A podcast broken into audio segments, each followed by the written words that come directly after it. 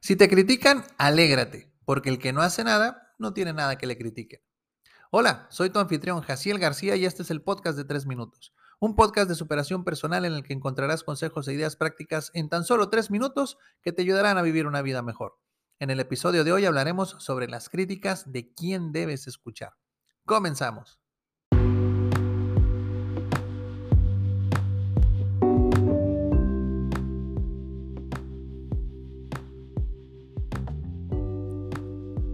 Criticar es el deporte más practicado en el mundo. Lamentablemente la mayoría de quien lo practica es un completo amateur. De ahí que el 99% de las críticas que recibes sean completa basura.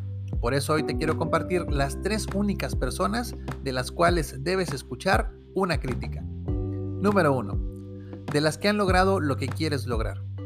Las personas que han logrado lo que quieres lograr se han ganado el derecho de opinar sobre si la forma en la que lo estás haciendo es la correcta. Ellos ya han recorrido el camino y en el proceso descubrieron lo que sí funciona y lo que no. Por lo tanto, sus críticas son muy valiosas y generalmente serán constructivas. Escucha lo que tienen que decir y aprende de su experiencia.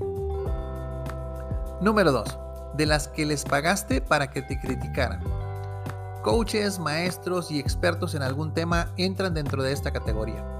Generalmente pagamos a esas personas para que nos compartan su experiencia a través de clases o sesiones en las que queremos aprovechar su conocimiento al máximo. Eso implica escuchar las críticas constructivas que tienen para compartirnos. Un buen maestro te dirá cuando no estés haciendo bien las cosas. Escúchalo. Y número 3, de las que quieren lo mejor para ti. Existe un reducido grupo de personas a tu alrededor que realmente quieren lo mejor para ti. Familiares, parejas, amigos y unos cuantos conocidos entran dentro de esta categoría. Cuando la crítica provenga de alguno de ellos, escúchala, ya que será una crítica basada en el amor y en la búsqueda de tu bienestar. Y esas críticas son invaluables. Ahí está. No tienes que escuchar a todo aquel que quiera criticar tu forma de ser o de vivir. Solo escucha las críticas de las personas que han logrado lo que quieres lograr, de las que pagaste para que te criticaran y de las que quieren lo mejor para ti. Si deseas aprender y desarrollar habilidades que te ayuden a lograr tus metas y a diferenciar las críticas constructivas de las destructivas, compra mis e-workbooks en www.jacielgarcia.com diagonal mis libros.